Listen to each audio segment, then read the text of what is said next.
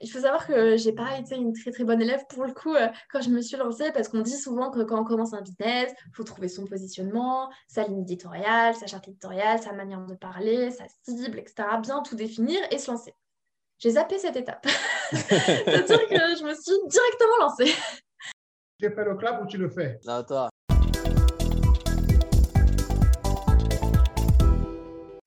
Parti. Salut Inès, bienvenue dans Harmony Stories. Merci d'avoir euh, accepté notre euh, invitation.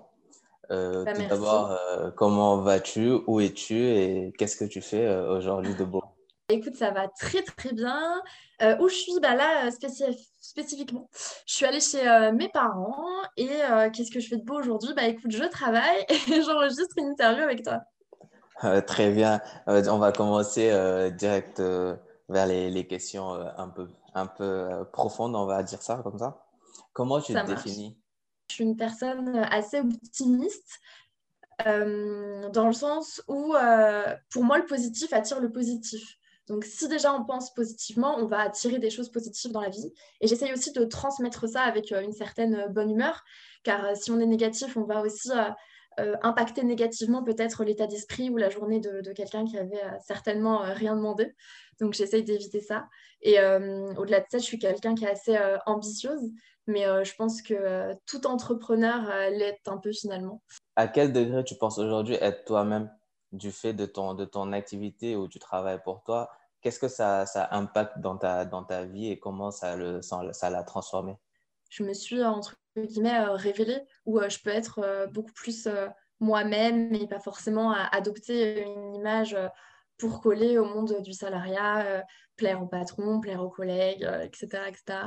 Donc le fait d'être toute seule, je pense que oui, j'ai pu justement euh, me révéler et, et transmettre au travers des, des vidéos, des interviews, des stories, celle que je suis vraiment finalement. Et en parlant de famille et, d'entourage, ça me, ça me facilite la, la transition. Quel souvenir as-tu de ton, de ton enfance? Comment tu te vois ou qu'est-ce qu'on t'a dit de, de Inès euh, quand tu étais toute petite? Alors, quand j'étais toute petite, petite, vraiment en, en primaire, j'étais euh, très, euh, très timide, très renfermée. Euh, je me souviens d'une anecdote où, euh, bon, c'est ma mère qui me l'a raconté, j'étais en petite section et euh, les- la, la prof, enfin, la maîtresse, avait appelé ma mère carrément parce que je m'étais mis dans un coin et que j'avais rentré l'entièreté de ma main dans ma bouche. Tellement, je me rongeais pas les ongles, je me rongeais la main. c'est pour Ah dire. ouais. Donc, euh, ouais, non, mais j'étais hyper stressée et ça m'a suivi encore au collège, bon, même si c'était moins prononcé. Et c'est vrai que c'est à partir du lycée où j'ai pu un peu euh, ben, prendre confiance en moi et m'affirmer. Mais avant, j'étais quelqu'un de très, très timide. Et euh, sinon, euh, j'étais euh, très. alors, c'était pas professionnel à l'époque, mais c'est vrai que j'aimais beaucoup l'école et j'étais très assidue. Je faisais bien mes devoirs. J'étais un peu la chouchoute des professeurs, sans pour autant être faillotte, puisque je ne, participe pas, je ne participais pas vu que j'étais timide. Mais, mais ouais, très bonne élève et, et de l'autre côté, très timide aussi. C'était quoi le rapport globalement que tu avais avec, avec l'école? Est-ce que ça, tu viens de dire que ça te plaisait, mais à quel point? Et moi, j'adorais, euh, j'adorais vraiment l'école. C'était un plaisir d'y aller, euh, euh, même après pour retrouver mes, amis, mes collègues, etc. Et d'ailleurs, j'ai fait de longues études parce que j'aimais ça. J'ai fait un master en lettres appliquées à la rédaction professionnelle.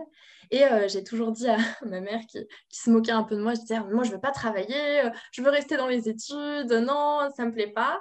Et finalement, Figure-toi qu'être freelance, ben, je trouve que c'est un peu comme, euh, comme à l'école. J'ai des devoirs Ouais. à faire, c'était mes missions clients, et je dois les rendre à des dates précises, et après j'ai ma note, la satisfaction euh, des clients. Donc euh, c'est un- je retrouve un peu ce que j'aimais finalement dans les cours avant. Est-ce que cette timidité-là dont tu parles et tu- dont tu t'es un peu aussi défait quand tu es arrivé au lycée, est-ce qu'il reste aussi quelque part ancré aujourd'hui en toi ou pas? Oui, je pense que ça reste un petit peu. Alors, on le voit beaucoup moins quand je dis euh, à des personnes que je suis timide, elles me regardent, elles me disent euh, Mais tu te fiches de ma gueule? Tu te fiches de moi Mais euh, si ça se retrouve un peu, par exemple, au tout début, quand j'ai dû faire les premières interviews ou parler devant plusieurs personnes, même si c'est au travers de l'aspect numérique, ben, j'étais quand même très, très stressée. Maintenant, ça va un peu mieux, je prends un peu, un peu le pli, mais euh, c'est vrai qu'au début, c'était aussi compliqué. Et euh, le fait, par exemple, de devoir intervenir euh, en présentiel, à une conférence, par exemple, c'est quelque chose qui, pour l'instant, me, me tétanise. Hein. donc, je ne me sens pas encore tout à fait prête. il, y a, il y a, un niveau de stress, mais pourquoi, pourquoi ce, ce, ce stress-là? Est-ce que tu arrives à l'expliquer? Bah, je pense que ça vient forcément du regard des autres, tu, tu, vois, de ne pas être jugé, surtout mal jugé. Euh, je pense que ça vient principalement de là. Après, d'où cette peur du regard des autres vient, ça, je ne sais pas encore. J'ai pas encore fait assez mon introspection et ma psychanalyse. Mais, euh, mais oui, je pense que ça vient euh, principalement de là. Et peut-être aussi un manque de confiance en soi, justement. Vu qu'on n'a pas confiance en soi, on a peur de ce qu'on peut euh, transmettre. À cette période-là, quand on sort de... On arrive au collège, lycée, tu avais quoi comme, comme passion à l'époque? Alors ça, c'était la grande question. Quelles sont tes passions dans ta vie? Et euh, silence radio. C'est-à-dire que j'avais pas vraiment de passion, quelque chose qui m'animait au plus haut point. Donc je pense que c'est pour ça aussi que j'aimais autant l'école, puisque c'était un peu une sorte de passion pour moi. mais, euh, mais sinon, en loisir, oui, j'aimais bien le sport. J'ai fait 5 euh, ans d'athlétisme j'adorais ça, cet esprit aussi de compétition, finalement. Donc on retrouve avec l'ambition dans l'entrepreneuriat. Et euh, l'athlétisme aussi, c'était un sport euh, où j'étais seule. On court, euh, c'était beaucoup de la course à pied. Donc, je courais toute seule. Et c'est vrai que j'ai toujours eu du mal avec les sports d'équipe. Donc, donc, si je devais dire une passion à cette époque-là, bon, je dirais l'athlétisme. Est-ce que ça, ça, justifie partiellement ton, le fait de, de t'être lancé dans l'entrepreneuriat, d'être, de rester encore toute seule dans, ton, dans ta ligne de course? Oui, je pense que c'est des, traits de ma personnalité qu'on retrouvait euh, dans l'athlétisme et qu'on retrouve aujourd'hui encore. Euh, c'est vrai que hum, ce qui me déplaisait aussi dans le salariat, c'était ce côté euh, travail de groupe finalement, puisqu'on doit travailler avec nos collègues sur des projets communs. Et, j'ai beaucoup de mal avec ça, même à l'école, justement, quand on avait des travaux de groupe, j'avais tendance à prendre un peu le lead et à tout faire un peu toute seule. Non pas que je voulais pas que les autres travaillent, mais je sais pas, j'avais euh, ce côté un peu euh, travailler toute seule, avancer dans mes projets et, euh, qu'on retrouve aussi maintenant, je, suis toute seule, même si je délègue quelques tâches quand même et, je travaille avec quelques personnes de temps en temps, mais, je suis majoritairement toute seule encore une fois. Quand tu te lances, du coup, en sortant de ton master où tu n'as pas forcément d'expérience, comment ça se passe ces, premiers mois, ces premières années dans l'entrepreneuriat? Eh bien, écoute, c'est vrai ce que tu dis. Euh, j'avais aucune connaissance euh, du monde de l'entrepreneuriat. Non seulement parce que déjà à l'école, on nous forme à devenir euh, des salariés, non pas des, indépendants. Et en plus de ça, parce que dans ma famille, mes proches, que ce soit mes amis ou ma famille, il n'y a aucun entrepreneur. Donc, c'est que, ce sont que des salariés et je me suis toujours construite au travers de ce modèle-là. Donc, devenir freelance, pour moi, c'était totalement nouveau. J'ai dû euh, tout apprendre sur le tas finalement. Mais euh, paradoxalement, ça s'est plutôt bien passé, euh, je trouve. Donc, j'ai pas à me plaindre, il n'y a pas eu trop d'obstacles ou, trop de décalage justement avec la vision que j'avais peut-être du monde professionnel et l'entrepreneuriat. Donc, j'en suis plutôt satisfaite. Qu'est-ce que, tu, dirais à, un jeune qui, est en fac ou qui est encore au lycée, qui contemple en fait ces deux choix? Parce qu'aujourd'hui, c'est un peu plus prononcé on est plus au fait de, ces activités d'entrepreneur et je pense que c'est aussi un effet euh, générationnel et qui serait un peu dans le doute. Quel serait ton message à toi? De ne pas avoir de doute, tout simplement. Euh, si, euh, en fait, je pense qu'il n'y a pas euh, mieux l'un que l'autre. C'est-à-dire que le salariat n'est pas mieux que le statut freelance, comme le freelancing n'est pas mieux que le salariat. Ça dépend beaucoup des personnalités, finalement, et des visions de la vie professionnelle ou de l'équilibre vie perso qu'on veut avoir, etc. etc. Donc, il y a toute une phase où il faut bien se poser les bonnes questions. quelle est ma personnalité? Quelles sont mes valeurs? Qu'est-ce que j'ai envie pour ma vie future? Et une fois qu'on est, entre guillemets, certain que c'est plutôt le freelancing qui correspond à nos attentes, bah, il ne faut pas forcément écouter justement euh, nos professeurs, notre famille qui vont nous dire mais t'es sûr, c'est quand même un, statut précaire, tu vas pas y arriver, etc. On tente, on passe à l'action. De toute façon, au pire des cas, si jamais ça ne marche pas, bah, ce n'est pas une fin en soi. On retourne au salariat, on postule à d'autres entreprises et c'est pas grave, mais au moins on aura tenté. Et le fait de ne pas tenter, par exemple, et de se euh, rester dans la norme, entre guillemets, c'est d'avoir des regrets par la suite et de ne jamais avoir tenté. Quand tu, du coup, quand tu, ça me fait penser un peu à, des, à un travail euh, de fond à faire aussi sur soi-même quand on travaille pour soi. Comment, mm. comment tu as changé depuis, euh, depuis euh, entre le début de ton activité et aujourd'hui? Quel travail as-tu fait sur toi-même pour te permettre d'aller acquérir des marchés, de te présenter et quelque part de t'ouvrir un peu au, monde pour pouvoir aussi avoir tes, tes missions, comme tu disais tout à l'heure? Comme je disais, j'étais quelqu'un d'assez timide, même si ça commençait à, à partir évoluer un peu à partir du lycée, il a fallu quand même que je travaille sur ma timidité puisque euh, bah, je suis sans cesse au contact de clients, euh, même au travers des stories dans la communication générale. Donc si on est quelqu'un de réservé, c'est vrai que ça peut parfois euh, poser des, des, freins même si c'est pas euh, tout le temps une vérité absolue, mais c'est vrai que c'est mieux euh, quand même de, pouvoir s'exprimer correctement et pas bégayer dès que quelqu'un nous adresse la parole. Donc il y a eu déjà un travail sur ça. Après, il y a eu un travail aussi euh, puisque je me suis mise à lire beaucoup de livres de développement personnel, notamment liés à l'entrepreneuriat. Et c'est vrai que ça permet de beaucoup réfléchir sur soi, sur sa manière de s'organiser, sur sa manière de, d'échanger justement avec les personnes qui nous entourent. Donc, il y a eu aussi ce, ce gros travail-là. Et après, de manière, de manière générale, je pense qu'il n'y a pas eu d'autres changements. J'étais déjà quelqu'un de très organisé avant, donc ça, ça va, ça m'a bien servi. Pareil pour l'administratif, finalement, en tant que micro-entreprise, je parle, ça reste assez simple, donc, donc ça. Quand je parle de développement personnel et de, de ces bouquins que tu as, as, lus, euh, tu as, as, pu en tirer une certaine littératie, j'imagine. Et du coup, quel est le, je vais dire, the truc que tu as appris dans ces, dans ces, dans ces bouquins-là? Ça, c'est de se détacher justement euh, de tous les aspects euh, extérieurs. Du moins, bah, c'était dans le livre 7 habitudes de ceux qui réussissent ou qui réalisent tout ce qu'ils entreprennent de Stéphane Covey. Et c'était un, un livre tout génial. Et justement, il y a toute une première habitude qui consiste à agir euh, seulement sur les choses sur lesquelles on peut agir, notre cercle d'influence. Et tout ce qui est extérieur, il ne faut pas se, se manger l'esprit euh, avec ça. Donc extérieur, c'est justement le regard des autres parce qu'on ne peut pas avoir d'influence sur le regard des autres. On ne peut pas être dans leur tête. Euh, de, pareil pour l'aspect de l'environnement. Par exemple, il fait beau, donc je suis content. il fait gris, donc je suis triste. Ou il y a justement une pandémie mondiale et à ce moment-là, tout, tout le monde s'écroule. Non, parce qu'on n'a pas d'influence là-dessus, encore une fois. Donc, il ne faut pas que ça joue sur euh, la personne que l'on est finalement. Euh, et, pareil pour les émotions, le stress, euh, une contrariété, il ne faut pas que ça joue sur la personne qu'on est. Donc, ce qui nous amène à la deuxième habitude, c'est de définir nos valeurs. Et c'est vraiment quelque chose, une question de définir mes valeurs que je m'étais jamais posée et que je me suis posée très récemment. Et en fait, ces valeurs-là, c'est comme une ligne de conduite qu'on doit suivre et euh, qui fait qu'on sera, qu'on n'aura presque jamais de regrets. Et comment tu fais pour les trouver, ces, valeurs-là? Non pas qu'on te demande de nous, citer les, les notes, mais quelles questions on doit se poser alors justement, lui, il avait euh, proposé un exercice euh, au sein du livre. C'était, alors attention, un moment très joyeux, mais de s'imaginer à son propre enterrement. J'avais prévenu.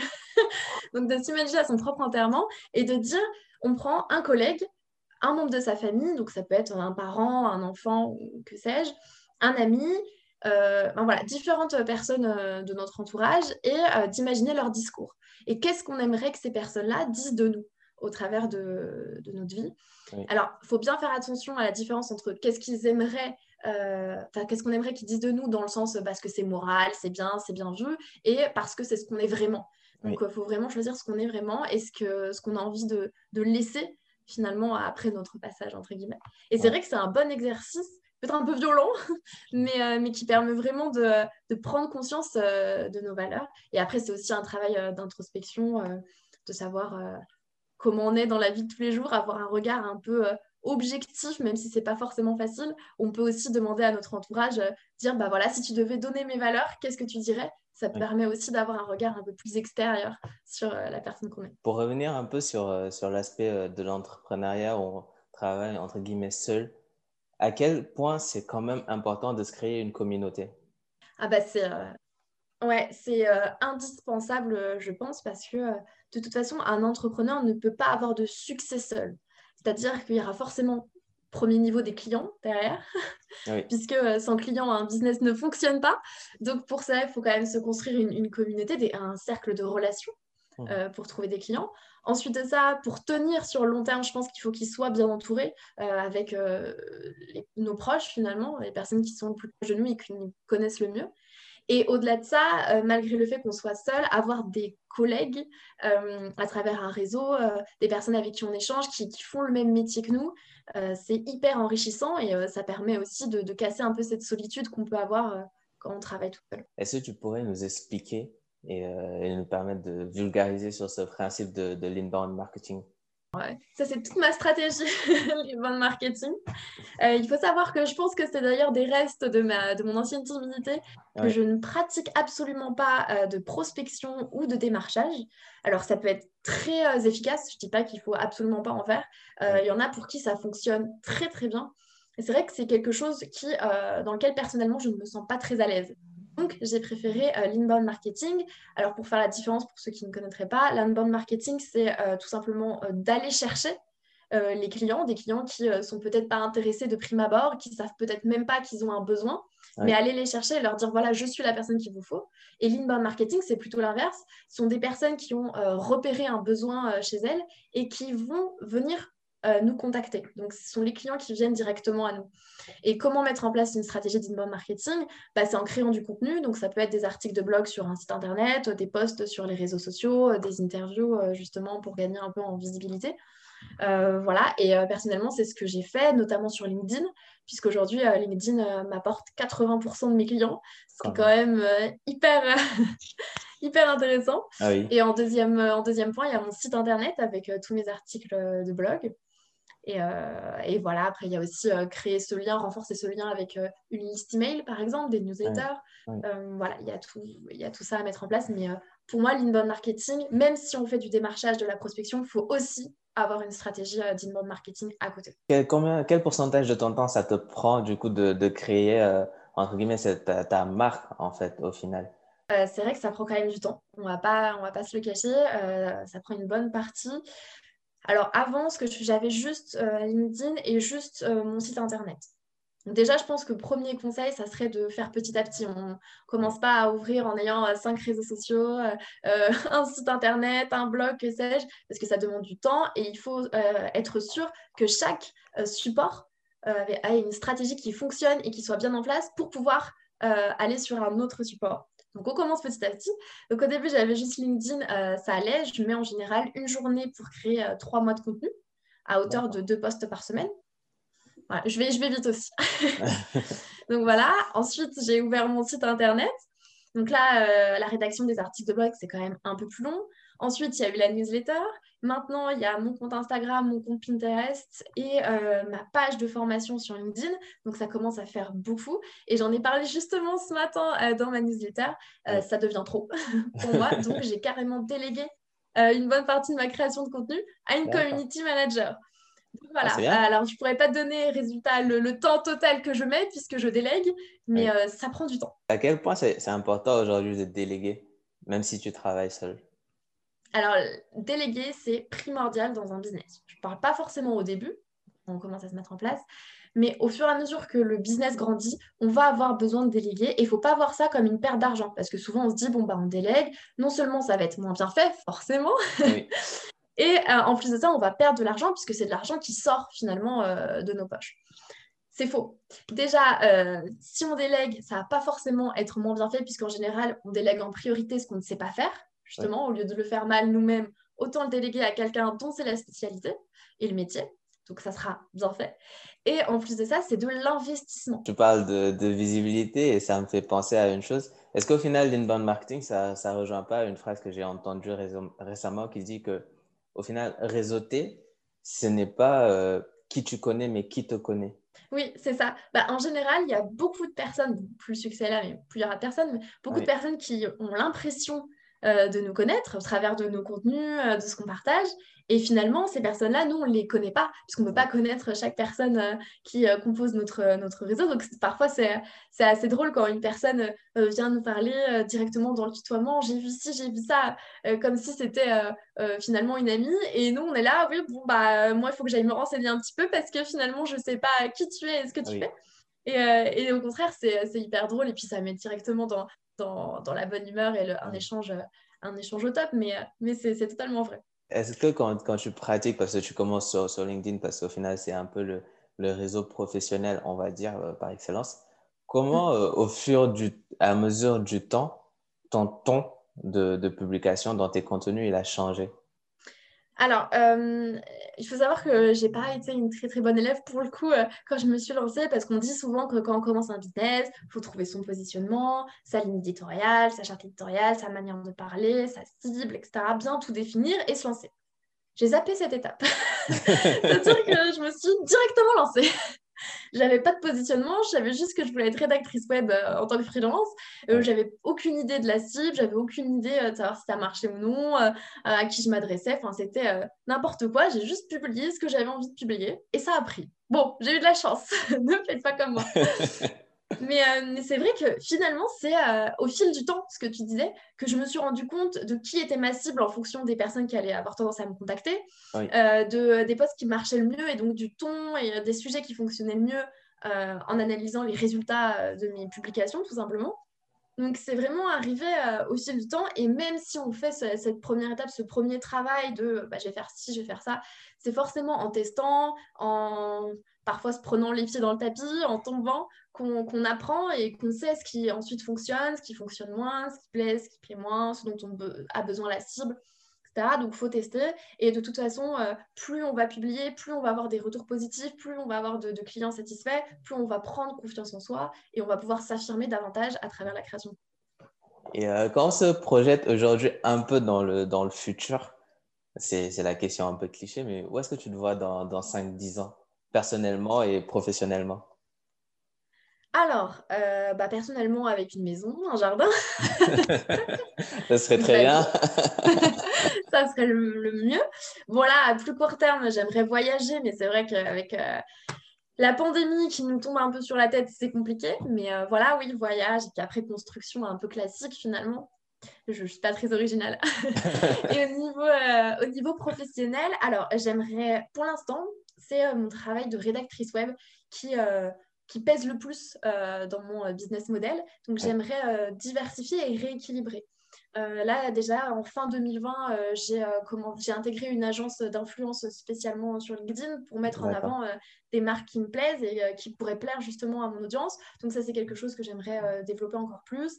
Pareil, je me suis associée au Social Act Club pour euh, présenter une masterclass sur justement euh, la visibilité sur LinkedIn euh, qui marche plutôt bien. Donc, j'aimerais encore développer ça et pourquoi pas faire d'autres masterclass. Et j'ai aussi deux formations actuellement que j'aimerais encore plus développer et en sortir de nouvelles pour justement que le côté formation pèse plus au niveau du business, du business model parce que c'est vraiment ce que j'adore, aider justement les, les, les, personnes, les voir grandir. Et là, je commence à avoir les premiers retours positifs des étudiants de la grosse formation qui a été lancé euh, l'année dernière. Donc, euh, c'est vraiment top. Euh, donc, j'aimerais voilà, vraiment plus me concentrer sur la formation. Et pour mon activité de rédactrice web freelance, à terme, donc dans 5-10 ans justement, pourquoi pas me positionner plutôt en tant que directrice d'une agence de, rédaction et collaborer avec d'autres rédacteurs web sur différents projets. Comment tu as, tu as vécu le... Comment, en fait, et je pense dans, dans l'entrepreneuriat en général, comment on vit le début du Covid? Genre, euh, quand on commence à en entendre parler en décembre, on se dit c'est assez loin de chez nous et qu'on commence à se mm. rendre compte que ça arrive et jusqu'au shutdown, en fait. Je vais commencer par parler de ma propre expérience justement avec euh, l'arrivée euh, de la Covid en, France. Euh, alors, il faut savoir, petit, euh, petite info, je suis une, une hypochondriaque. Donc, j'ai peur de tout ce qui est maladie. Donc, déjà, à part mal. c'est pas la bonne période. Euh, voilà, c'est ça. Donc là, le stress au maximum. Donc, comme je suis une grosse hypochondriaque, dès que j'ai appris qu'il se passait quand même ça en Chine, je me suis intéressée à, l'histoire. Ah Et j'avais quand même bien euh, prévu, prédit, je ne pense pas que c'était prédire non plus, mais voilà, prévu l'arrivée euh, euh, de la Covid en France par rapport à justement d'autres collègues avec qui j'ai changé qui me disaient mais non, ça ne viendra jamais en France. Et moi j'étais mais si, ça va venir, je vous dis. Donc j'étais assez préparée, on va dire, de ce côté-là. Ça ne m'est pas tombé soudainement en mars en me disant mince, c'est là. Donc j'avais prévu un peu, un peu la chose. Euh, et, finalement, je pense que le domaine du digital en général a été euh, assez épargné par rapport à d'autres secteurs euh, qu'on connaît, le commerce, le, tourisme, l'événementiel. Comme ça qui malheureusement ont beaucoup plus été impactés que, que, le monde du digital. Donc là, ça va, on s'en sort euh, assez bien. Je pense aussi que justement, beaucoup de personnes euh, qui avaient des commerces se sont euh, tournées vers le virtuel et vers le digital pour justement essayer de survivre dans cette période un peu compliquée. Donc, donc ça va. Malgré tout, j'ai quand même perdu des clients qui avaient plus le budget, mais j'en ai aussi trouvé d'autres. Donc la balance s'est équilibrée. Mais après, pour parler au nom de, tout le monde pour les freelances, c'est vrai que ça a été compliqué pour beaucoup d'entre eux, notamment ceux qui venaient euh, justement tout juste de se lancer, qui se sont dit 2020 euh, c'est mon année, bon bah finalement pas tant que ça. Donc, euh, donc je pense qu'il faut euh, justement euh, pas baisser les bras, pas se dire bon bah voilà, il y a la Covid, de toute façon ça touche tout le monde, tout le monde est dans la panade, donc moi aussi, et puis basta, je vais devant Netflix et puis je chill. donc l'idée c'est de trouver des solutions, de se dire ok, il y a ça, qu'est-ce que je peux faire pour comment ça impacte déjà mon business, qu'est-ce que je peux faire ensuite pour faire en sorte que ça a moins de conséquences négatives, pour équilibrer un peu le tout, et surtout contrairement à ce que je viens de dire, pas trop se mettre de pression. Pas se dire, faut tout près que je trouve une solution, je vais mettre plein de trucs en place, se disperser, se mettre une pression monstre. Euh, se dire, bah voilà, de toute façon, ça touche tout le monde, on est tous dans le même panier, je vais essayer de mettre ça, ça, ça en place, et si ça fonctionne pas, et eh bah tant pis, euh, tant pis, euh, je, je, laisse, je, je, je, me mets pas de pression et, je verrai bien. Quand tu es hypochondriaque, comment tu vis la Covid? Très mal. très mal. Mais au final, tu vois, ça a des avantages d'être toute seule chez soi parce que en étant seule chez moi, j'ai quand même très peu de risques de, de l'attraper. Donc voilà, euh, je me suis mis au drive, je me fais livrer les courses. Donc euh, je limite les contacts physiques. donc, euh, donc voilà, non, mais de toute façon, c'était ça, c'était la limitation des contacts physiques. Après, quand on a pu avoir une trêve, on va dire, en, été, euh, j'en ai profité un maximum pour, euh, pour quand même m'aérer, euh, essayer de voyager un peu en France. Et, et, voilà, de toute façon, j'ai un côté un peu solitaire. Donc, on ne va pas dire que je vis mal le confinement, ça serait, ça serait mentir je le vis euh, bien. Et puis, euh, de toute façon, comme je dis, il y a aussi euh, tous ces contacts virtuels au travers d'échanges, que ce soit par message ou par visio, d'interviews avec nos proches. Ça mm. permet de garder quand même un petit peu un contact cette période-là et de, de, parler de mon stress si jamais j'ai un pic de stress en disant je vais mourir. Non, voilà, on échange, on parle, on dialogue, tout va bien se passer. Quand on parle un peu de, du coup de la Covid, dans ce, ça a été un peu un moment charnière parce que ça a accéléré une transition digitale euh, qui, était, mm. qui était devenue euh, très évidente, mais pour autant, mm. euh, ça, ça, ça calait. Et ça a été un, un, virage à 180 degrés pour certaines personnes. Est-ce que toi, dans ta vie, tu as eu un, un moment un peu charnière aussi comme ça? Bah, je dirais que le moment charnière, ça a été quand j'étais étudiante. Et puis après, je me suis dit, bon, bah, je me lance en tant que freelance. C'était un peu le ça passe ou ça casse de ma vie. mais mais c'est vrai que en dehors de ça, euh, quand j'ai été freelance, j'ai jamais eu de moment où je me suis dit ça passe ou ça casse. Parce que je pense que de toute façon, quand on est euh, entrepreneur et qu'on lance une nouvelle offre ou qu'on a une offre, on, pèse aussi le pour et le contre, on fait une étude de marché, on met en place des stratégies. Et si tu es bien ficelé, euh, ça limite quand même la casse. Et puis de toute façon, comme j'ai dit, on teste, on lance. Si ça ne marche pas, on analyse pourquoi ça a marché, qu'est-ce qui a moins fonctionné. Et on ajuste, on optimise. Et, et on est reparti quoi. Donc, euh, donc je pense que oui, le moment charnière euh, de ma vie euh, générale, de mes 24 ans de vie, c'était quand je suis passée de d'étudiante à, à, freelance. Pourquoi quand on est freelance, c'est quand même important de refuser certains, certains, certains marchés? Alors c'est vrai que c'est hyper dur de, de, savoir dire non, surtout quand on débute et qu'on n'a pas des plannings qui sont remplis on a tendance à un peu tout accepter. Et pourtant, justement, le fait d'être freelance, le gros avantage qu'on peut avoir par rapport à des salariés, c'est de pouvoir dire non, euh, de dire ce qu'on a envie et de dire ce qu'on n'a pas envie, faire ce qu'on a envie et de faire ce qu'on n'a pas envie. Donc, euh, c'est important parce que c'est un, un, droit et c'est une des libertés finalement du freelance de choisir ses collaborateurs, ses missions, ses plannings, ses horaires, etc. Autre raison de, dire non, c'est que euh, forcément au début, donc on va faire sa petite stratégie, on va dire bon bah moi ma cible c'est ça, et puis euh, je suis euh, performant dans ça, ça, ça et ça. Si on accepte un peu toutes les missions parce que on se dit bon bah de toute façon il faut que je rentre de l'argent pour payer le loyer et que finalement on n'a pas les compétences derrière ou on n'accroche pas, des fois ça peut être aussi des questions de valeur, hein, on n'accroche pas forcément avec les valeurs du client, il n'y a pas un bon feeling problème, c'est que déjà, on va passer beaucoup, beaucoup, beaucoup de temps sur euh, cette euh, mission-là. Euh, alors, moi, je facture par exemple un taux horaire. Donc, si j'ai calculé un taux horaire pour une mission et que finalement, c'est une mission qui ne correspond pas, je vais m'y perdre financièrement. Je vais passer beaucoup plus de temps que prévu, donc c'est pas hyper intéressant. En plus de ça, on va avoir tendance à procrastiner parce qu'on n'a tout simplement pas envie, on n'a pas la motivation, on ne se reconnaît pas, donc on procrastine, on procrastine et, et encore une fois, on perd du temps et du temps, c'est de l'argent quand, on est, euh, quand on est freelance. Donc, c'est pas hyper rentable déjà financièrement. Et en plus de ça, c'est pas top pour le mental. Euh, derrière, on risque d'avoir peut-être des retours positifs du client. Si on débute, on n'a généralement pas trop confiance en soi, le fameux euh, syndrome de l'imposteur. Donc, on n'a pas forcément besoin de recevoir des avis négatifs tout simplement parce que c'était pas le bon client le mieux, c'est quand même d'avoir des clients qui nous correspondent, qui nous font des bons retours et qui nous font grimper euh, la confiance en soi. Donc, mentalement et financièrement, je dirais que ce n'est pas l'idéal. Donc, on dit non aux clients qui ne correspondent pas à ce qu'on recherche et à ce qu'on est capable de proposer. Et euh, pour continuer un peu sur ces, entre guillemets, les, mauvais, euh, les mauvais clients, on va dire ça avec beaucoup de guillemets. Est-ce que, est quelles sont les, les, fausses conceptions qu'ont certaines boîtes des, des freelances? Et, euh, quand, et quand ça enfin, des choses qui peuvent t'arriver, tu te dis, mais what, c'est tellement évident pour toi que ça ne doit pas se passer comme ça, mais on a quand même l'impression que ces, ces gens-là euh, ont, ces, ont ces fausses conceptions sur les, sur les freelances. Alors, les idées reçues sur les freelances sont euh, très, très nombreuses, hein, euh, faut qu'on se le dise. Euh, j'en ai parlé récemment justement sur, LinkedIn. L'une des plus répandues, c'est qu'un freelance, il va être disponible 7 jours sur 7, 24 heures sur 24. Notamment avec cette croyance qu'il est en recherche de clients et donc, bah, forcément, pour avoir le plus de clients possible, il doit être disponible tout le temps. Et puis d'un côté, il travaille chez lui, donc je ne sais pas pourquoi. Être chez soi, ça veut dire être totalement disponible, alors que ce n'est pas le cas. Donc il y a cette première croyance de dire ils sont tout le temps dispo. C'est faux.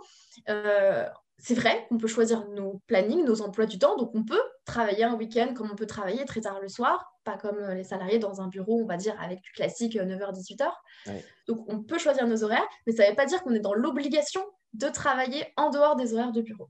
Donc il faut partir du principe que c'est des ils ont les mêmes horaires que les salariés, même si ce n'est pas forcément la vérité. On envoie des mails, enfin on attend une réponse surtout aux mails entre 9h et 18h, pas tard le soir ni le week-end. Pareil pour les appels et pareil pour les rendez-vous. Si le freelance répond, grand bien lui fasse et euh, tant mieux pour vous. S'il ne répond pas, c'est normal. c'est normal. Il a aussi une vie personnelle.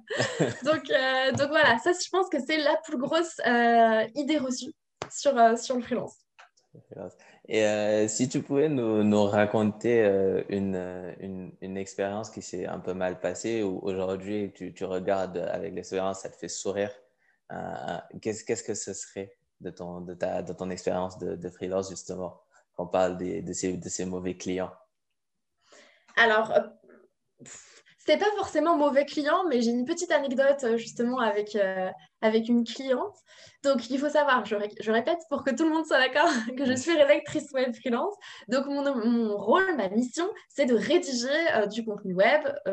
dans le cas, dans la mission dont je vais vous parler, c'était des articles de blog.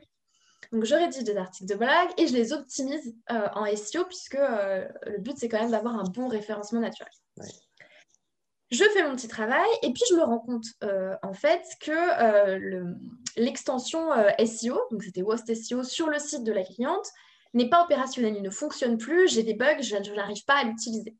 Donc je lui en fais part puisque ça fait quand même partie de ma mission et je voudrais pas qu'elle se dise bon bah ça, elle était nulle parce que l'outil ne, fonctionne pas. Elle me dit oui bah je te laisse regarder un peu dans le back office, aller farfouiller.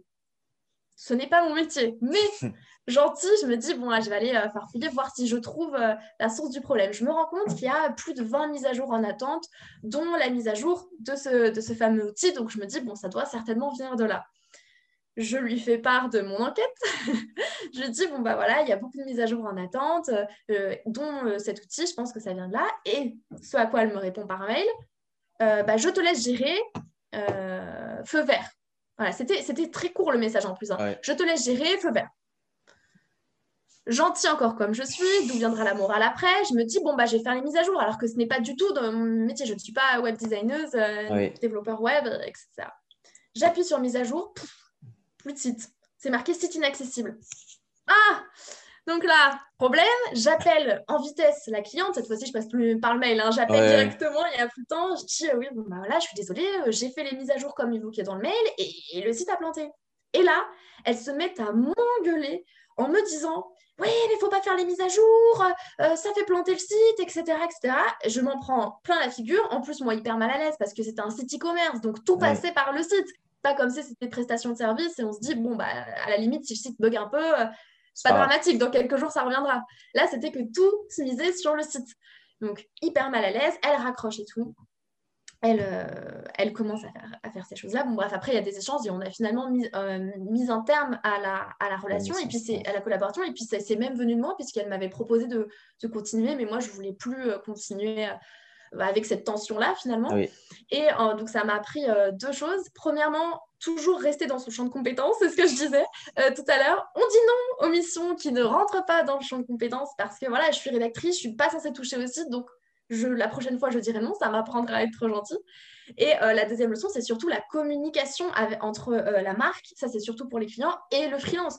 On communique, c'est-à-dire que si un freelance vous envoie un message, c'est pas pour qu'il soit lu dix jours après ou euh, qu'il soit survolé et puis qu'on répond n'importe quoi et puis après on se rend compte que ça fonctionnait pas. Puisque pour le coup, je pensais quand même avoir fait les choses dans l'ordre, j'ai envoyé un message, j'ai expliqué le problème et elle m'a dit feu vert. En fait, elle n'avait pas du tout lu le, le mail, elle voulait se débarrasser de ça au plus vite et elle avait répondu dans la précipitation. Donc, communication, communication, communication entre le freelance et, euh, le client. Et le client.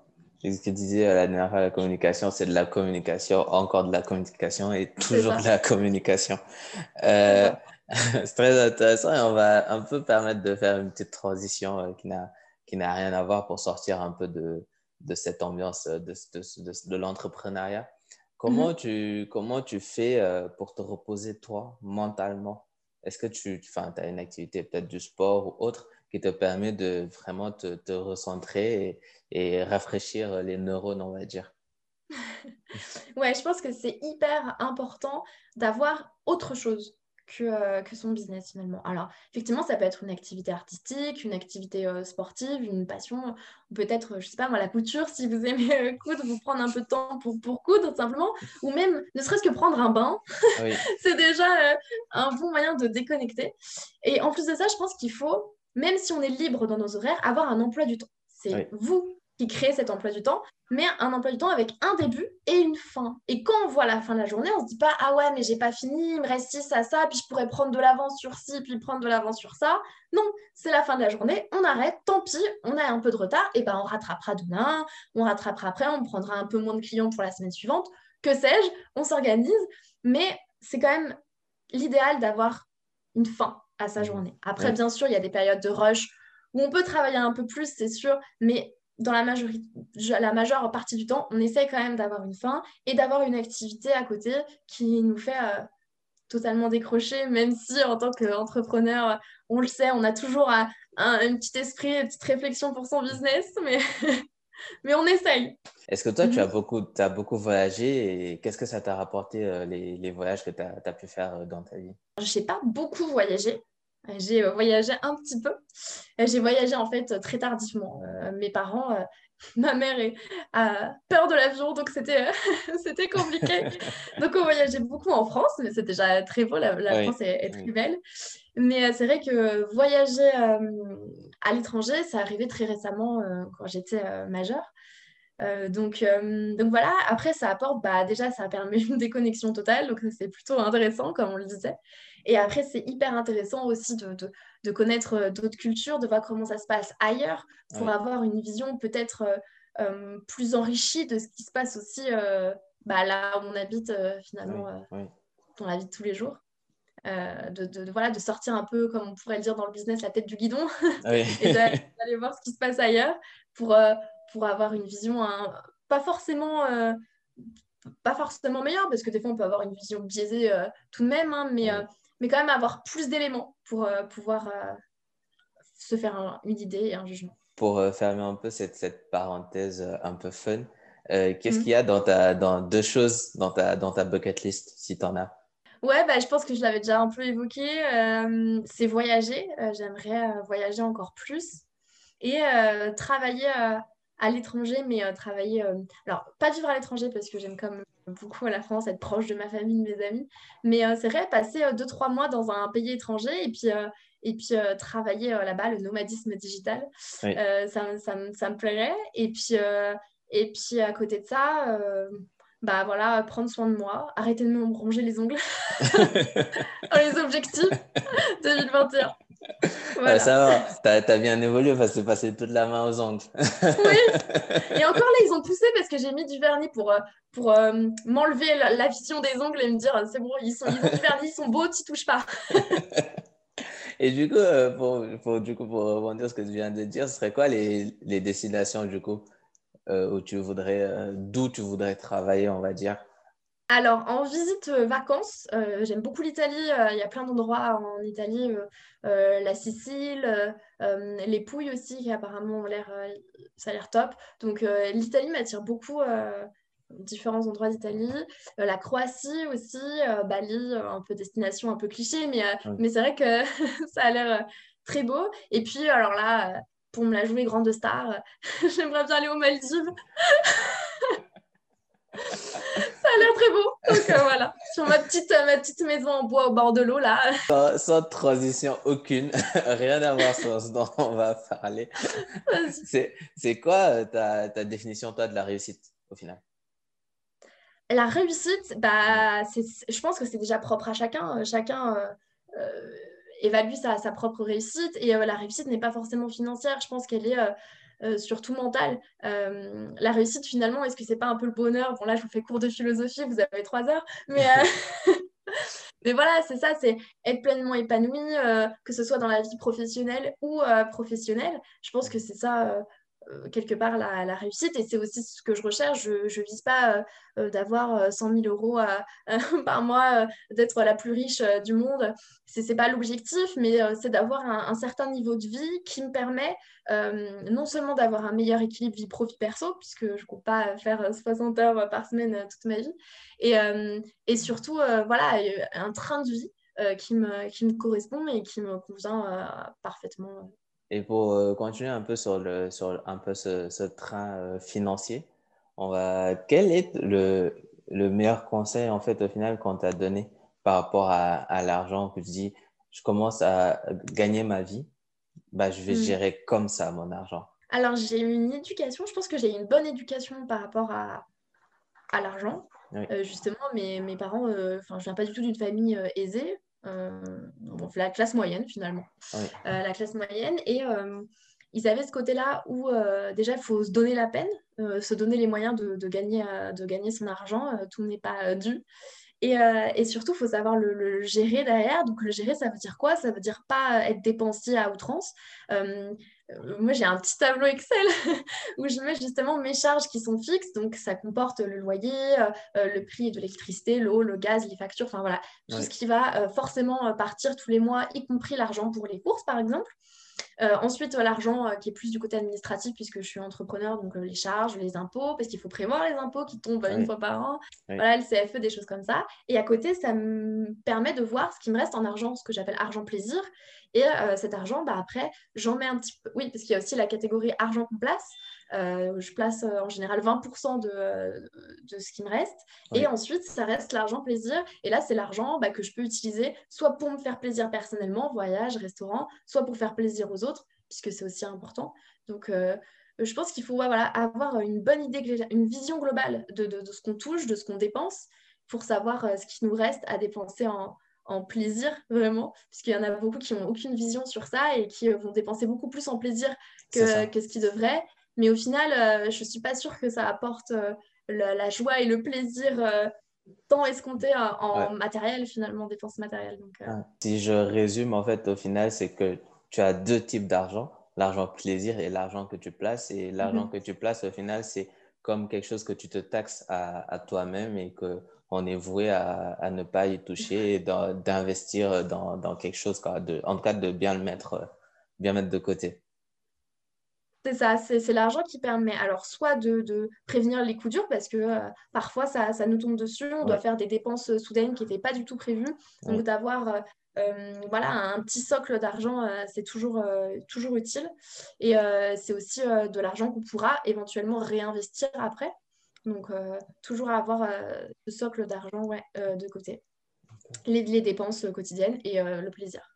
Il y aurait trois catégories, on va dire. Je pose la, la question parce que je sais qu'il y a plein de, plein de gens que j'ai pu fréquenter et qui avaient, entre guillemets, cette galère-là, au, entre guillemets, au début de, de, de, leur vie professionnelle, de savoir comment gérer euh, ce qu'ils ont parce qu'ils ne sont pas forcément habitués à voir cet argent-là arriver. Mm. Et d'un coup, ça, ça, arrive et on s'y perd et on ne se rend pas compte de, de ce qu'on peut, peut, faire euh, avec, euh, avec notre, notre argent. Du coup, c'est très intéressant de voir les stratégies, on va dire, financières des gens. De toute façon, si euh, ça intéresse, il y a beaucoup de livres aussi qui parlent justement de, de la gestion de l'argent.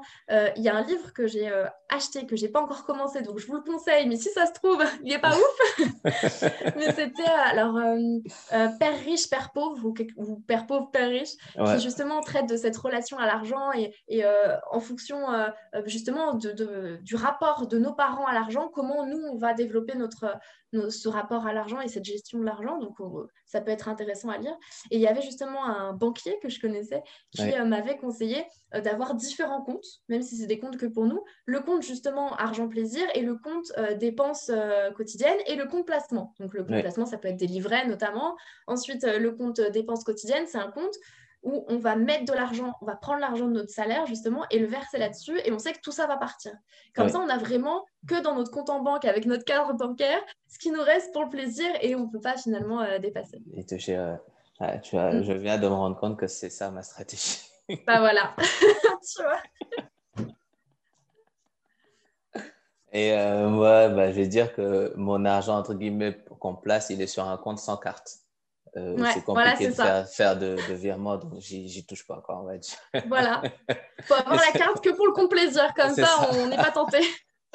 pour, le, pour les charges, tu as un IBAN, tu le donnes, tu sais que ça vient, ça part. c'est ça, c'est ça. c'est une bonne euh, stratégie. Hein. Bah oui, parce que ça, ça, quand, quand, on peut faire un virement facilement, quand on a une carte sur ce compte-là, ça, ça, ça facilite quand on se dit, OK, bah, c'est chaud, je peux l'utiliser. En fait, il faut, faut, le voir euh, comme une taxe et limite comme euh, un argent qui ne nous appartient pas au final. Et ça, ça. permet d'avoir une certaine, une certaine discipline. Et du coup, on va parler de demain demain. Euh, comment tu envisages le futur? Pas forcément euh, à, ton, à ton niveau personnel, mais le futur euh, globalement. Alors, j'ai dit en intro que j'étais positive et optimiste. On va essayer de le voir de manière optimiste et positive.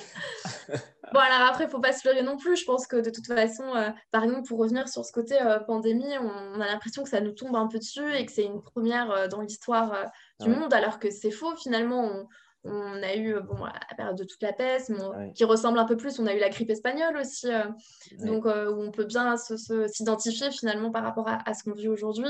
Et, euh, et, beaucoup de scientifiques disent que ça va revenir. Hein. De toute façon, les pandémies, ça revient, c'est des cycles.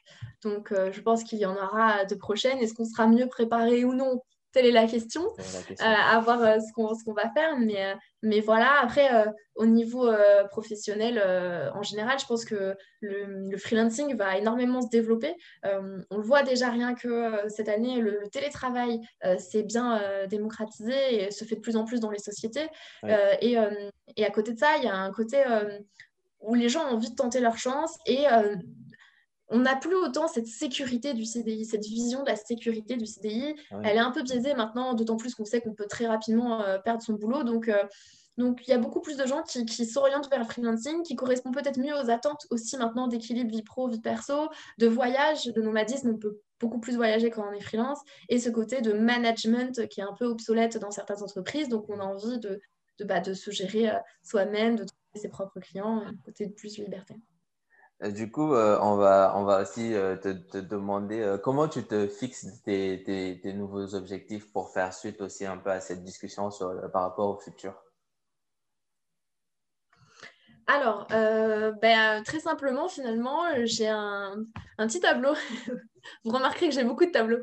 J'ai un petit tableau, donc les objectifs sur l'année, les objectifs sur 5 ans et les objectifs sur 10 ans. Euh, donc les objectifs sur l'année, je les découpe en général, il y en a quatre, je les découpe en trimestre parce que je trouve que c'est plus simple et puis c'est un, bon timing, euh, le temps de mettre en place toutes les actions pour atteindre euh, cet objectif-là.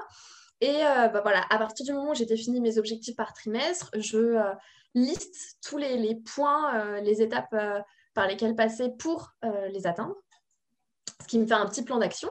Et ensuite, je planifie chacune de ces étapes dans, euh, dans mon planning euh, hebdomadaire pour justement euh, pouvoir réserver quand même des créneaux parce qu'on a tendance quand on est entrepreneur à un peu se laisser avoir, on prend beaucoup de clients, on remplit tout planning et après pour nos projets plus perso, qui restent professionnels mais plus perso comme des nouveaux produits, des nouvelles offres, on n'a pas le temps.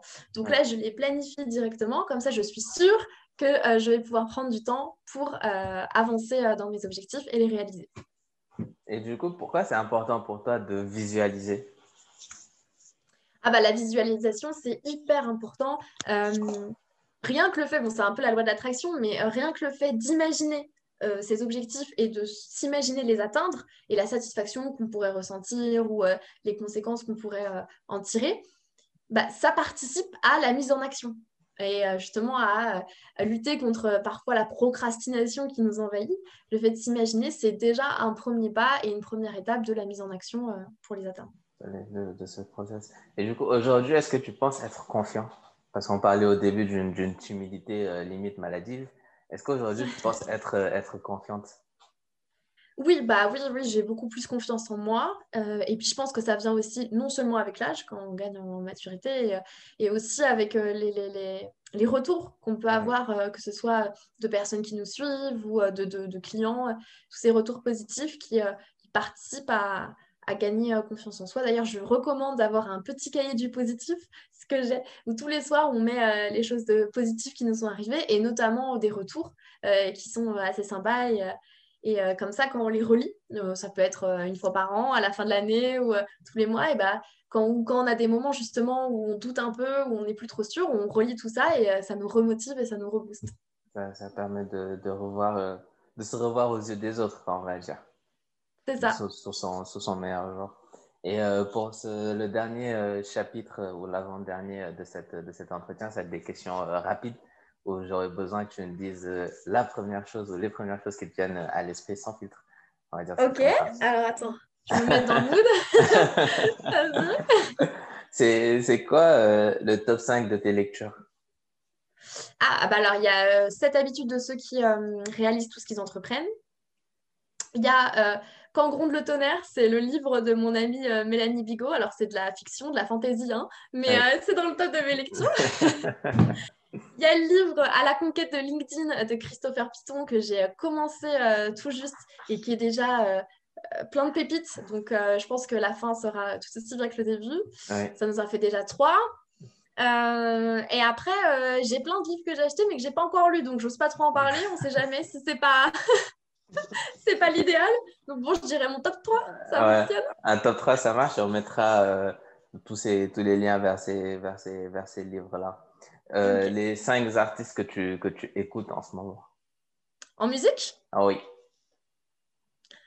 Écoute, je suis pas une grande fanatique de musique. Euh, j'écoute pas, pas beaucoup de, de, titres.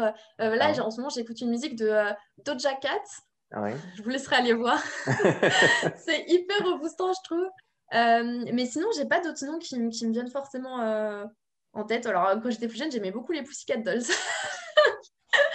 le cliché. Bah, ça motive aussi, hein. je peux vous le dire. On est au taquet. Il y a du rythme. Maintenant, plus trop, mais tu, sais que j'écoute quasiment pas de musique en vrai. Non ah bon? Il faudrait que je m'y mette. ah c'est ouf. Moi, je suis plus sur, euh, sur euh, des, un peu des, des moods, on va dire. Mais ouais, pas, ouais, pas forcément de, de, musique. Quoi. Euh, si si tu n'étais pas freelance, rédac web, quel métier artistique aurais-tu ou créatif t'aurais aurais exercé à ton avis? Journaliste. c'est un peu pareil. Dans la rédaction. Journaliste. Euh, présentatrice télé, j'aimais bien. Euh, après, créatif, artistique, euh, je ne sais pas trop ce que tu englobes. Bah, je ne suis pas très artistique, je ne suis pas très douée, par exemple, de mes, de mes mains. Je ne me vois pas écrivain, malgré tout, on pourrait croire, mais je ne me vois pas écrivain peintre non plus, euh, chanteuse, euh, vaut mieux pas. pour, le bien de tous. Donc, euh, non, oui, voilà, ça aurait été peut-être journaliste, les métiers de la, télé, sinon, mais animatrice, voilà, des choses comme ça. Et qu'est-ce que tu juges important dans la, dans la vie de manière générale? Que tu as l'impression que beaucoup de gens ont tendance à ignorer ou à négliger? Bah justement, c'est ce fameux euh, équilibre vie pro, vie perso, puisque euh, malheureusement, beaucoup, c'est surtout les entrepreneurs ou les patrons, euh, mmh. ont tendance à se mettre dans leur business. C'est vrai, en fait, que ça nous quitte jamais vraiment. On a toujours un peu la tête à ça, on y réfléchit, on, on, peut avoir tendance à passer beaucoup, beaucoup de temps sur ça et justement à négliger un peu, bah, que ce soit notre conjoint, nos enfants, nos parents, nos amis, à refuser des sorties parce qu'on a autre chose à faire, un nouveau produit à sortir ou des choses comme ça. Et malheureusement, on se rend compte euh, que trop tard, euh, qu'on a perdu euh, ce qui était quand même essentiel à notre bien-être aussi et, à notre bonheur et, qu'on peut aussi perdre des gens comme ça en, négligeant, en leur prêtant pas assez d'attention. Ils partent, on ne se rend pas compte au début et on se rend compte trop tard que c'était à cause de ça. Et quel est ton mantra en une phrase? Quand on veut, on peut, si on s'en donne les moyens. il faut remarquer que c'est le genre de choses qu'on disait à l'école primaire et on ne connaît pas le sens. Mais ouais. C'est très ça. Et euh, la dernière, euh, cinq invités euh, pour partager un dîner. Célèbres, des, personnes célèbres? Qui tu veux, des, pour avoir une discussion sympathique, apprendre des choses, en sortir grandi, quoi. Bah, Vous allez rire. Docteur Raoul pour, pour, savoir son avis sur euh, toutes ces pandémies, vraiment. Ensuite, euh, j'inviterai qui euh, J'inviterai, je pense, un humoriste pour que ce soit quand même un peu drôle et fun. J'aime bien Florent Père, par exemple. par exemple. Donc, je pense que je l'inviterai lui pour qu'on rigole un petit peu quand même. ensuite, qui c'est que j'inviterai je, je, sais, je sais pas d'autres. ouais pas forcément des célébrités. Hein. Ah ouais, pas forcément des célébrités Pas forcément. Hmm, bon, j'inviterai mon amie Mélanie, que je recite, Mélanie Bigot. Ouais. Parce que c'est toujours agréable de faire des soirées avec elle. Elle a un côté euh, festif euh, qui, est fort, qui est fort agréable. donc, euh, donc je l'inviterai aussi. Et puis, euh, j'inviterai mon conjoint, forcément, je vais pas laissé ah de bah côté le pauvre. Sur la table d'à côté. Voilà, c'est ça. Allez, non, t'es pas invité. et puis, euh, non, et puis voilà, je pense que j'inviterai surtout, vraiment, honnêtement aussi, je vais faire euh, une, soirée, je pense que j'inviterai les personnes avec qui j'ai pu collaborer tout au long de mon business ou avec lesquelles j'échange le plus régulièrement sur sur LinkedIn notamment, puisque c'est là où je suis plus présente. Donc, il y aurait effectivement Mélanie Bigot, voilà, si j'écorche son prénom. il y aurait Christopher Piton, Maud Alaves, avec qui je présente le Social Life Club, toute l'équipe Les Années Folles, qui est l'agence d'influence marketing, Sébastien Cambet aussi, avec qui je m'entends très bien, je dois en oublier certains, mais, mais voilà, ça serait plutôt dans, dans ce, dans ce délire-là. Dans ce, dans ce, dans ce mode-là, on va dire. Ouais, c'est ça. Euh, quel conseil aurais-tu donné à Inès d'il y a 10-15 ans? Bah, déjà d'arrêter de se ronger les ongles, bah, pas de quoi s'inquiéter. ronger la main, non? Oui, c'est ça. Il faut déstresser, tout va bien se passer. Et euh, surtout, euh, bah, je, le, je dirais, t'inquiète pas, peu importe les obstacles que tu vas rencontrer, les choses où tu vas te dire, bon, bah, c'est bon, j'y arriverai jamais, c'est mort. Bah non, il y aura toujours euh, quelque chose de, bien, mieux, bien mieux derrière. Donc, il euh, ne faut pas se faire de soucis. C'est sur ça. Et la dernière, du coup, est-ce que tu penses qu'elle t'aurait écouté oui, parce que j'ai toujours ce côté un peu optimiste et, euh, et je crois en l'avenir. Donc oui, je pense que j'aurais écouté. Ouais, c'était la, la, dernière et celle-ci est sur une, sur une note plus, plus perso que, que je, je, pose en, en, toute fin. Qui aimerais-tu voir nous raconter son, son histoire et se prêter à l'exercice comme, comme tu viens de, de le faire?